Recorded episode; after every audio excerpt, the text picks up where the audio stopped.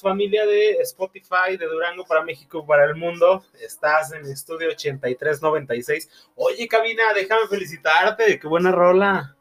De Daft Punk y Julián Casablancas, muy, muy buena rola. Ya tiene ya sus años pero nunca, nunca, nunca paso de moda. Vamos, estás poniéndote las pilas, cabina.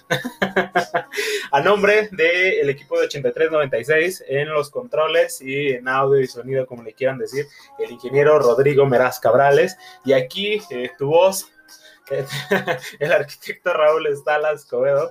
Te damos la más cordial bienvenida y déjame decirte que nos alegra muchísimo que estés hoy con nosotros este día 6 de agosto de 2020 que el calor está bárbaro, ¿eh? Pero déjame decirte que em, no por eso te debes de estresar, no reniegues con el clima, siempre hay que ver la, la vida con la mejor actitud posible.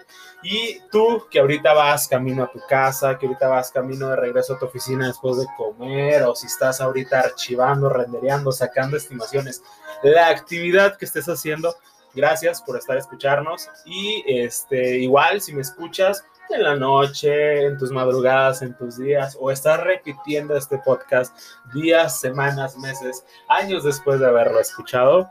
Gracias por estar con nosotros y déjame, te digo, que te quedes porque tenemos eh, información parte del día de ayer. Eh, vamos a continuar con lo que es este, otras dos eh, obras de inmuebles arquitectónicos aquí en Durango que mereces conocer y tener la información porque no se les ha dado el protagonismo adecuado y también traemos hasta ti noticias internacionales eh, del mundo de arquitectura con las cuales amanecimos el día de hoy y un artículo muy interesante que de hecho lo estábamos leyendo eh, ayer que estábamos preparando el contenido para hoy. Eh, hay un artículo que acaba de sacar sobre la construcción de la innovación de los recursos renovables. La otra vez mencionábamos parte de eso, pero eh, ahorita ya está el artículo, ya lo sacaron. Y pero mira, no te saturo con más información. ¿Qué te parece si le damos ya la continuidad, cabina? Así que viene la mejor parte, cabina. Súbele.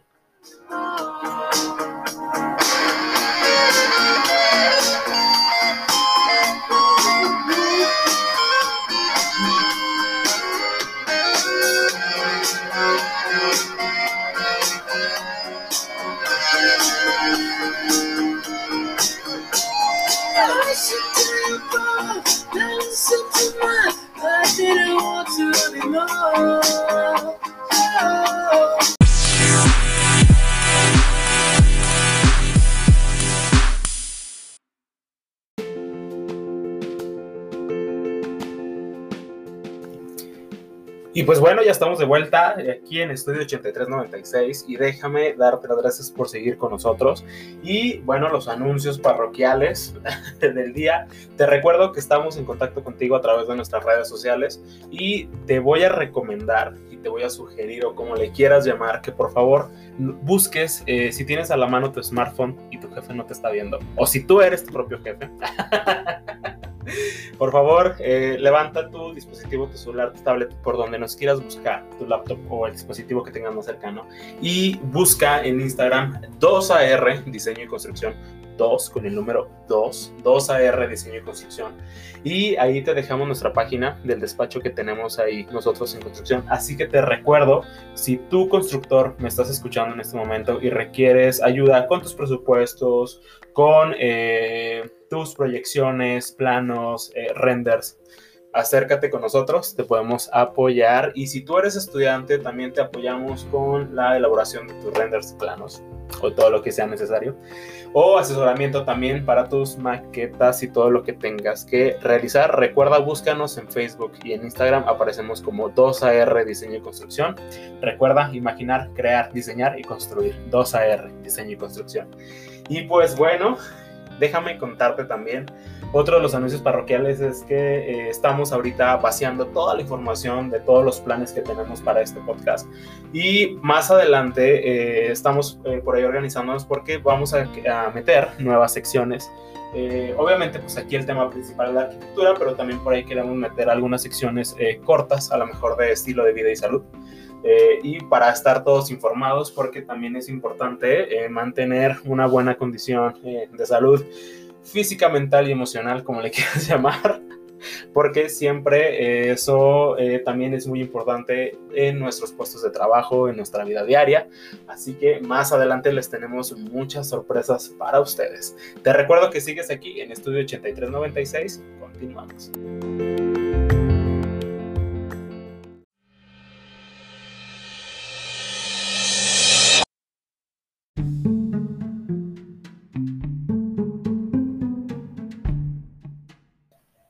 Oigan, y estamos de vuelta y hay una nota muy interesante.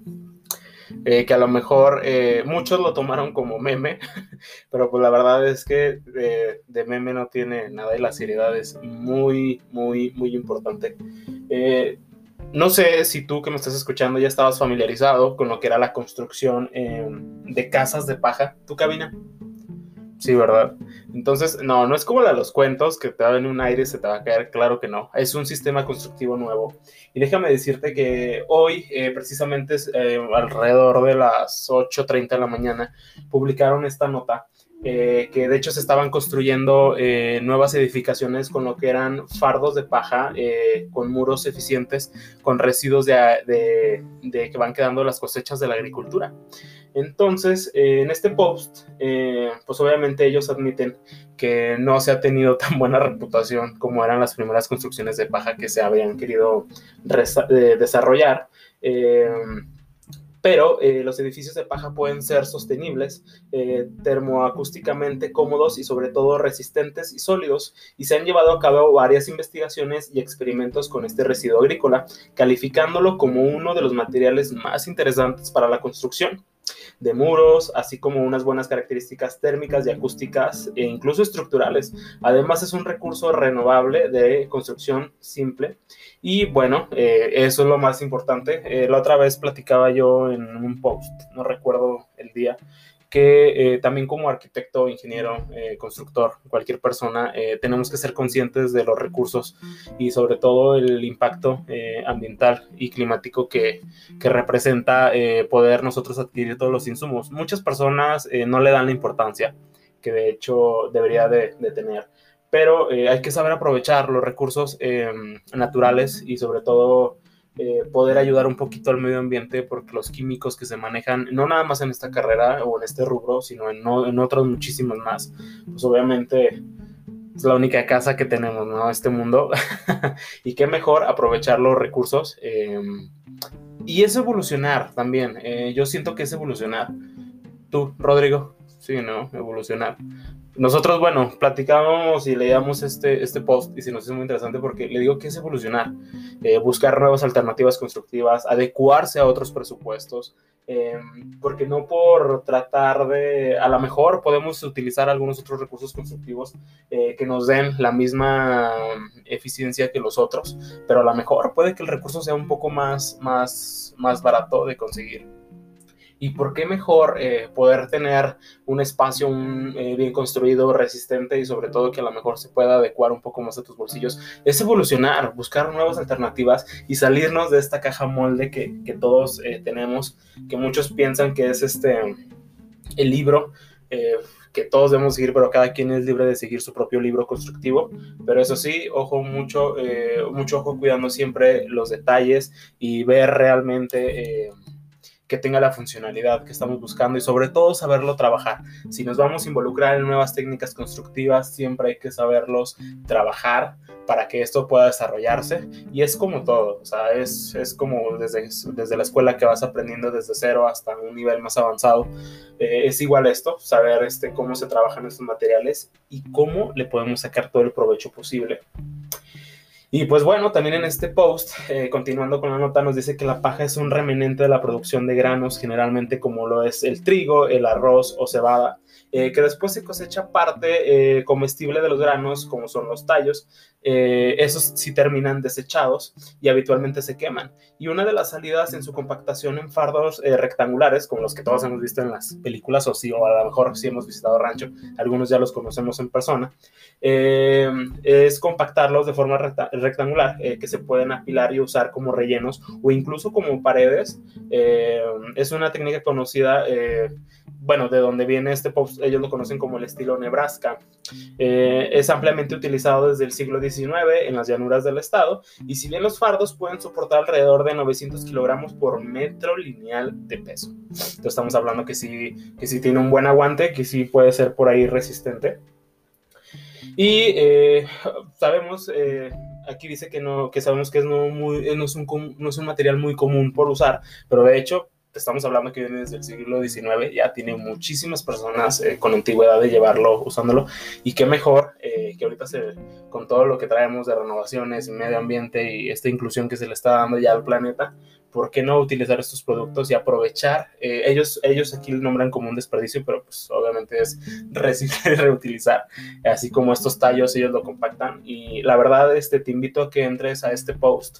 Eh, lo puedes poner así en tu buscador, eh, o si no, también te dejamos el link en, de Archie Daily, donde viene este post, porque la verdad las imágenes de las construcciones son muy interesantes y te puedes llevar una grata sorpresa. Y eso se trata, chavos, chavas, o sea, de innovar, innovar en la construcción. Y qué mejor hacerlo con estas nuevas técnicas que nos pueden ayudar muchísimo a cuidar nuestro planeta, porque esta va a ser, pues, tenemos muchas generaciones todavía detrás, si es que todavía, si es que todavía seguimos aquí, pero qué mejor innovar en las técnicas constructivas y hacer cosas increíbles. Y saber que estamos aportando un poquito al, cuidado del, planeta y llegar a ese punto final que es este, nuestra construcción. Y pues bueno, muy muy interesante este, este post. Este, um, nada más que eh, a mí lo que me llamó la atención eh, en, este, en, este, en esta nota es que dice que hay que, que considerar que es muy importante eh, que obviamente como el material es un, es un material 100% orgánico, los acabados también deben de estar compuestos por materiales 100% orgánicos.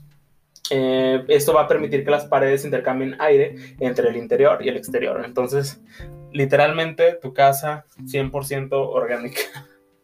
Y eso es muy, muy importante. Entonces, por aquí quedó esta nota. La verdad, te invito a que entres y veas este, las, las imágenes, son muy interesantes. De cualquier manera, ahí te vamos a estar subiendo en nuestras historias de Instagram el link completo para que puedas leer esta nota y te sorprendas de las, de las construcciones que vienen aquí, porque la verdad te pasa por la cabeza que es de todo menos de paja. Entonces, de verdad, Lelo es muy interesante y por lo pronto yo aprovecho para darte las gracias por seguir aquí con nosotros en Estudio 8396. Continuamos.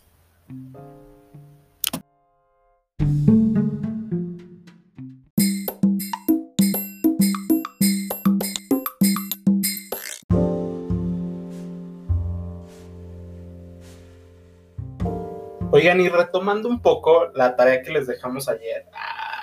No le hicieron póngale cero. No, no es cierto. no, confiamos en nuestros cuentavientes. Ayer platicábamos de, dos este, obras em, de Durango, eh, arquitectónicamente hablando principalmente de las, ya de muchísimos años que, que podemos encontrar aquí, que a lo mejor no se les ha dado la importancia lo suficiente y queremos que las vayas conociendo. Ayer hablamos eh, sobre el templo de San Francisco ubicado en, en, Nombre de Dios y también este de la parroquia de San Antonio de Padua, o mejor conocida este como la iglesia de piedra. Ayer ya les mencionábamos a estos dos este, recintos o inmuebles con muchísima historia, con muchísimo, eh, la verdad, asombro, porque la verdad, eh, la historia que conlleva desde los métodos constructivos y cómo los estilos muy diferentes encierran muchísima información. Pues ahora te vamos a seguir contando, pero ahora es de otra eh, parroquia. Y déjame decirte que si tú ahorita tienes tu buscador abierto o tienes tu dispositivo a un lado, por favor te invito a que busques junto conmigo la parroquia de Santiago Apóstol y más o menos te voy contando la verdad este, es muy, muy diferente a los diseños a los que habíamos, eh, bueno, los estilos arquitectónicos a los que habíamos mencionado anteriormente.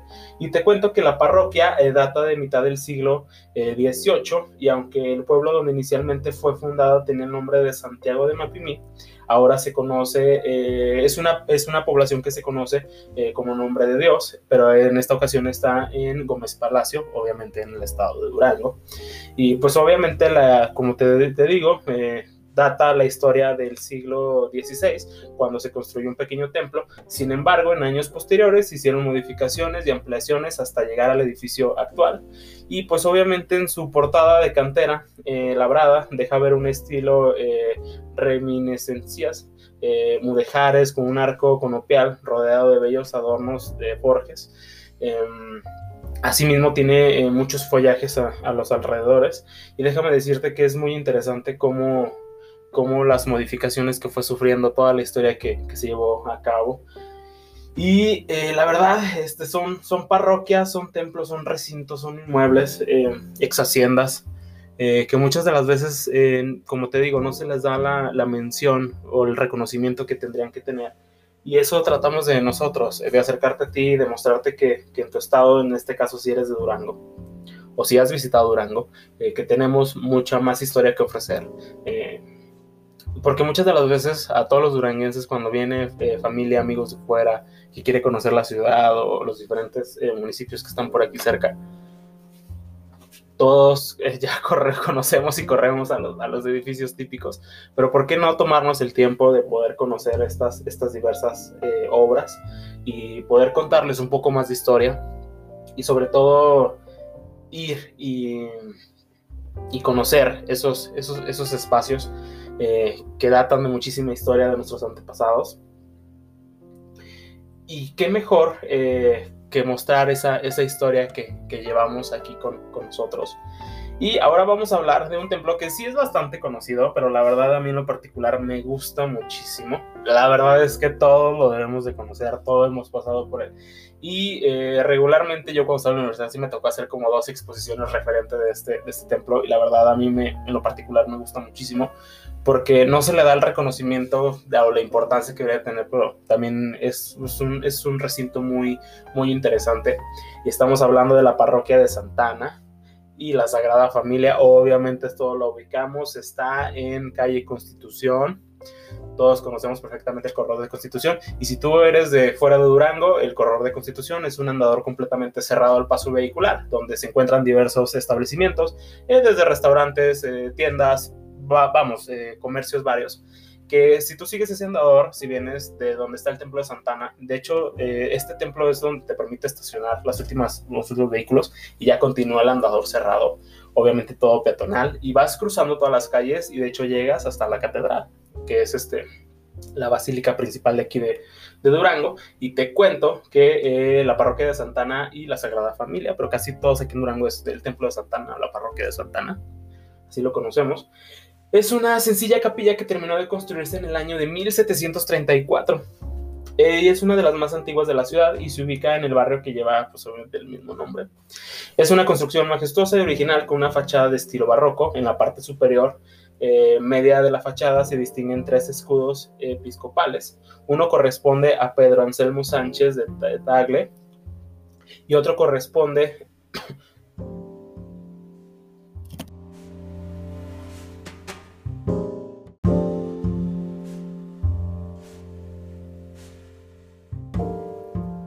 al quinto obispo eh, de Durango eh, y en el medio es el sello del obispo Francisco Gabriel Olivares y pues obviamente su interior muestra una, capilla finamente tallada en un estilo neogótico que semeja a un filigrama y este de la verdad este es una una parroquia pequeña a comparación de otros templos que tenemos aquí en la ciudad.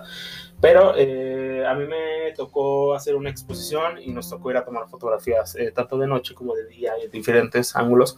La verdad es, es, es, muy, muy, muy precioso, es, muy, es un templo que tiene mucho que ofrecer y sobre todo este, la historia general que, conlleva es muy interesante.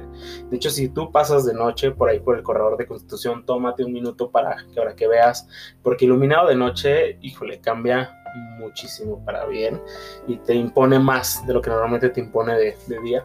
Aprovecha este, si vienes con tus amigos familiares de viaje o eres de aquí, ve y tómate las fotografías porque la verdad los ángulos, por donde lo veas, siempre, siempre impone demasiado.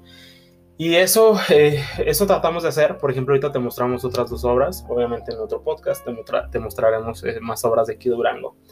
Eh, y sobre todo para las que no son tan conocidas de verdad, hay que buscar, hay que informarnos, hay que tratar de, de, de poder conocer lo que ofrece nuestra ciudad y más para los que están estudiando la carrera infórmense mucho, hay que leer mucho, hay que cultivarlo mucho porque la verdad es que los artículos y sobre todo ahorita no hay pretexto, las plataformas digitales, ya lo he venido diciendo, ya aparezco ya publicidad, pero de verdad, lee mucho, infórmate mucho y, la historia que conlleva cada uno de estos recintos es muy interesante y te va a atrapar, o sea, desde, cuando empiezas a leer desde cuando tú leas tu primer artículo te va a empezar a atrapar.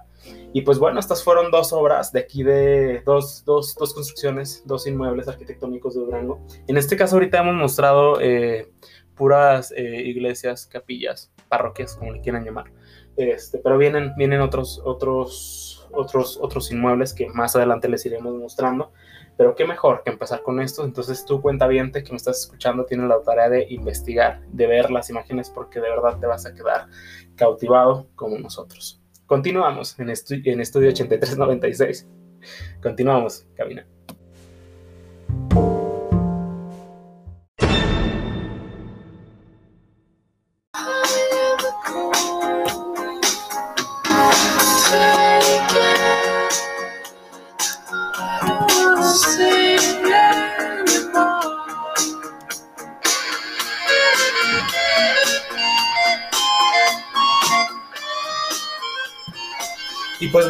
Eh, no nos llegó la hora triste, nosotros le llamamos la hora de la resignación. Nos toca despedirnos, pero no sin antes agradecerte que nos hayas acompañado en este podcast eh, este 6 de agosto de 2020. De verdad, muchísimas gracias por habernos acompañado y sobre todo por la aceptación que han tenido estos podcasts. Eh, te recuerdo que este es nuestro cuarto podcast. la verdad es un proyecto que hacemos con muchísima ilusión y sobre todo tratar de evolucionar junto como te lo hemos dicho con ustedes de verdad sí leemos sus comentarios, sí leemos sus sugerencias, de verdad sí leemos todos los buenos, los malos, a todos les agradecemos eh, que estén al pendiente. Y qué mejor este que acompañarnos. Eh, te doy las gracias por habernos acompañado este día. Esperamos que la información haya sido de Te digo, seguimos trabajando para poder incluir todos los temas de interés eh, que van desde los que apenas están estudiando, los que apenas comenzamos, los que ya tienen muchos años de experiencia y a nombre de Cabina, nuestro ingeniero aquí que nos ayuda con, con voz, edición y otras cosas, el ingeniero Rodrigo Meraz Cabrales, te agradezco muchísimo. Y aquí en voz, el arquitecto Raúl Estala Escobedo, de verdad, a nombre de nosotros y todo el equipo de 8396, te doy las gracias por habernos acompañado en este día. Y qué mejor que despedirnos con esta rola. Así que te damos las gracias, bonito día recuerda, estudio 8396. Súbele, cabina.